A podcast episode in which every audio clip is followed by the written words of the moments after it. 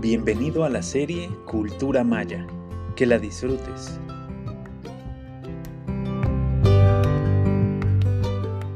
Bienvenidos a Pai Tan, una cita con la cultura maya. Hoy presentamos Las vicisitudes de la conquista. Maalopkin. Bienvenidos a este contacto con el mundo, la cultura y la historia del pueblo maya. Soy Gastón Melo, un estudioso de las cosas. Sí, de las cosas, como diría Diego de Landa, de esta civilización extraordinaria que es la maya, con sus 30 siglos de expresiones sin par. Nos ocuparemos en este podcast de un periodo singular en la historia de la civilización maya. Acompáñenos en este recorrido por alguno de los momentos más connotados de los primeros contactos entre las civilizaciones maya y europea. Entre 1492, que los españoles por primera vez pisaron tierra americana en la isla La Española, y 1511, cuando naufraga en viaje del Darién rumbo a Santo Domingo la expedición de Juan de Valdivia, habían transcurrido 20 años.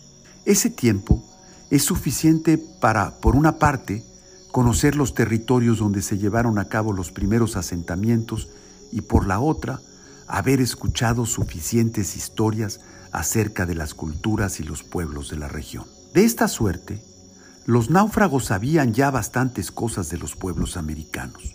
Sin embargo, eso no significa que el incidente frente a las costas de la punta noreste de la península de Yucatán no haya sido trágico, sorpresivo contundente y trascendente. Una de las epopeyas más significativas en estos tiempos de primeros contactos es la supervivencia azarosa tras ese naufragio de Jerónimo de Aguilar y de Gonzalo Guerrero. Tras la tragedia, poco más de una decena de supervivientes logra llegar a la costa continental. Fueron allí reconocidos y rescatados en un primer tiempo por miembros de una comunidad maya del oriente peninsular. Aquellos mayas se encontraban en una condición singular después de un periodo difícil que les había mantenido querellados a varias de las ciudades-estado en que estaba dividida aquella cultura del posclásico tardío. Entre los supervivientes, trasladados ante uno de los caciques locales, se encontraban Gonzalo Guerrero, español nacido en Palos, y Jerónimo de Aguilar, fraile franciscano de Andalucía. La historia de estos dos personajes revela con amplísimo sentido el espíritu plural de los primeros encuentros. Fue más tarde, en 1519, cuando Hernán Cortés, antes de su llegada a Veracruz, desde donde emprende la conquista de Tenochtitlan, se apuesta en la isla de Cozumel y es informado de la presencia de estos compatriotas suyos viviendo en aquellos territorios. La honorabilidad del solidario español se manifiesta en su actitud de espera mientras se envía emisarios para hacer lo necesario al rescate de aquel par de náufragos. La respuesta de ambos es excepcional en todos sentidos y al tiempo abismalmente distinta. Mientras Jerónimo logra ganarse la confianza del cacique con quien después de escapar con Guerrero logra acogerse en seguridad y en paz, se mantiene incólume ante la posibilidad de establecerse con alguna mujer de las varias que le fueron ofrecidas y con que fue incondicionalmente tentado para probar su lealtad desde la perspectiva de sus huéspedes y su vocación selve inquebrantable desde la propia. Aguilar, fiel a su misal y su improvisado rosario, se alegra de volver a su cultura. Guerrero, en cambio, no solo se adapta, sino que aprende a apreciar su nueva condición. Así las cosas, ambos representan y sintetizan las dos visiones de la conquista y sus eufemismos, la lealtad a la cruz, el sable y la pólvora por un lado, y por el otro el mestizaje y la absorción de la nueva cultura. Jerónimo de Aguilar parte así con Cortés haciéndose su amigo e intérprete, mientras que Guerrero, pretextando su condición, su numerosa familia y sus nuevas convicciones, decide permanecer renunciando al ofrecimiento de partir con los suyos a su patria de origen o por lo menos acogerse a su vieja cultura.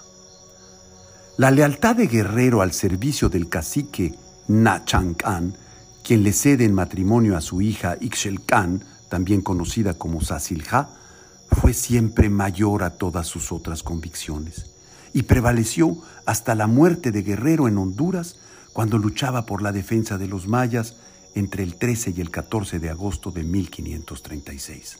Un proyectil de arcabuz le diezmó en el puerto de Caballos, hoy San Pedro Sula en Honduras, muriendo así el egregio tránsfuga, héroe hoy para todas las culturas. Las gestas de Guerrero, sus astucias y engaños para defender a los mayas, es una de las épicas más ricas del tiempo y sus estrategias mantuvieron a la península impenetrable hasta 1542 y refractaria a la cultura impuesta hasta la fecha en que escribimos esta nota 480 años después de los hechos.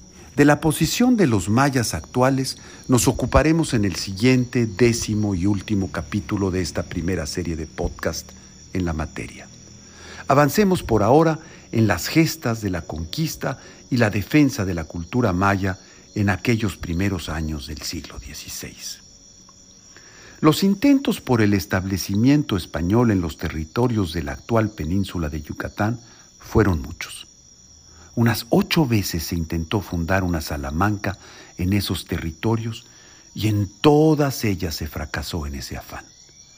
La primera vez que se intentó este establecimiento fue en la laguna de Xelha, en el actual estado de Quintana Roo, por Francisco Montejo, el adelantado, en 1527, y la última en 1545. Ningún lugar de la península, en sus tres estados soberanos actuales, sostuvo hasta la fecha el nombre de Salamanca. Francisco de Montejo el Adelantado buscó intervenir y conquistar a los mayas de la península de Yucatán, pero en dos ocasiones fracasa en su intento, llegando incluso en su segunda injerencia a padecer la deserción de buena parte de sus tropas. Montejo lega a su hijo y antes a su sobrino la misión real que le fuera encomendada por Felipe II. Ambos se apuestan entre Tabasco, donde logran establecerse, y Campeche, donde se resguardan en el fuerte de San Francisco y con el apoyo del padre que les mandata y asesora después de su incursión en Chiapas. Ambos vuelven finalmente al norte, donde al final logran establecerse después de varias batallas y algunos acuerdos con la familia Xiu en la antigua ciudad de Ixcancijo, To, la actual capital del estado de Yucatán, Mérida, donde muere el sobrino siendo regente en 1572, habiendo sucedido al mozo fallecido en 1565 en Guatemala, a donde había cambiado su residencia. Recordemos que la ciudad de Guatemala entonces había sido subyugada por el infausto Alvarado desde 1525. Los acuerdos, batallas y gestas durante ese periodo son memorables y significativas, con consecuencias desde luego hasta la época actual casi 500 años más tarde. El establecimiento de los españoles en Mérida no fue exento de arduas batallas y negociaciones, batallas ganadas a la improbabilidad y negociaciones elaboradas con, en ocasiones, fallidas estrategias. La península estaba muy dividida y querellada también existían alrededor de 16 cacicazgos en el momento del encuentro. Sin embargo, dos grupos conservaban cierto prestigio y hegemonía, los xiues y los cocomes. Los xiues rivalizaban con los cocomes que habían logrado hacerse del dominio de las tierras del este desde Chichen Itzá, después de haber conquistado esta ciudad tras combatir a los itzáes que, afirman los cronistas, huyeron hacia el Petén guatemalteco. Francisco de Montejo, el hijo y el sobrino, habían ya urdido un plan tras aliarse con los Yues y avanzar en su dominación de la península. Una vez establecidos los convenios, acordadas las canonjías y celebrándose los acuerdos con los gobernantes Yues de Maní, los españoles quisieron utilizarlos como embajadores para llegar a un acuerdo de pacificación con los cocomes. Las cosas pintaban bien para los Montejo. Sus comisionados embajadores partieron para el encuentro con los vasallos de Nachicocom hacia el este de la península. Los embajadores fueron extraordinariamente bien recibidos.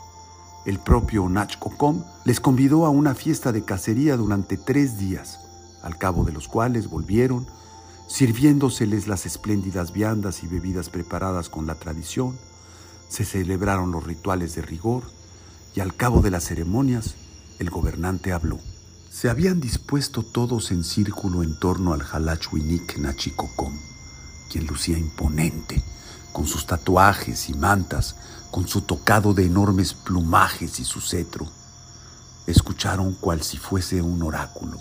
Mi respuesta es esta, habría dicho, y ordenó a sus vasallos aniquilar, probablemente por degollamiento, a todos los embajadores menos a uno, a quien, generoso, extrajo solo los ojos.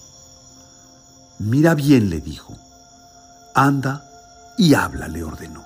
La triste escena fue narrada por el nuevo ciego al príncipe Totolshiu y ante el estupor de los europeos, la conquista de esas tierras fue aplazada hasta un tiempo muy posterior, más de un siglo después de la muerte de toda la estirpe de adelantados, vástagos y parientes de aquella generación de Montejos. Fue en 1697 que la península pudo al fin, durante algún tiempo, solo, ser dominada por los españoles conquistadores. Los cocomes siguieron así a los itzaes en su refugio en el Petén guatemalteco y en las tierras de Chiapas. Gracias a su aislamiento y a lo impenetrable de la selva, mantuvieron hasta principios del siglo XVIII sus antiguos moldes de vida, como les llama Eric Thompson, de quien hemos hablado en capítulos anteriores. Testigo silenciosa de estos hechos, la ruta de las iglesias en Yucatán es en realidad la ruta de la conquista. Allí donde se detienen las iglesias, allí termina la conquista y sus instituciones, la Inquisición y algunas formas de sujeción como la encomienda. La iglesia de Tijosuco, en el estado actual de Quintana Roo, la misión de Cruz son testigos silenciosos de las avanzadas eclesiásticas que imponían la cruz antes que el arcabuz.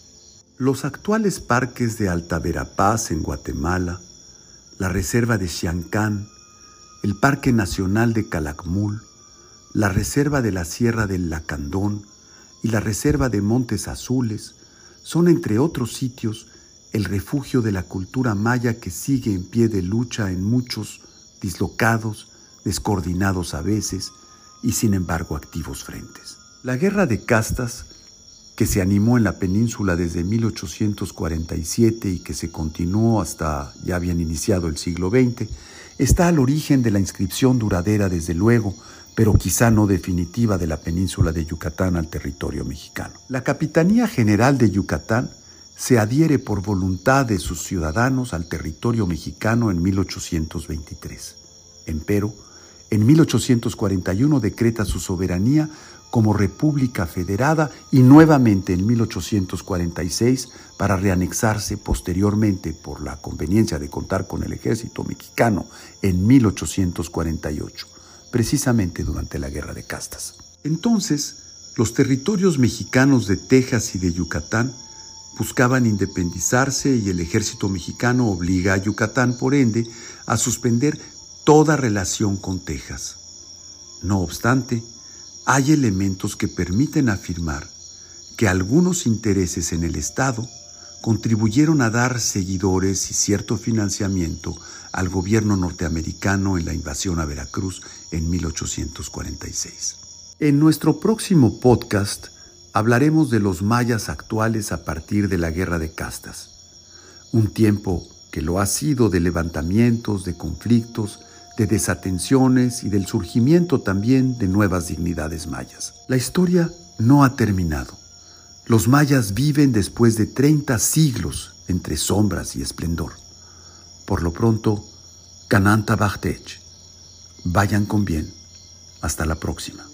Paitán es una coproducción de Algoritmo X la Facultad de Ciencias Administrativas y Sociales de la Universidad Veracruzana y Radio Más 2022.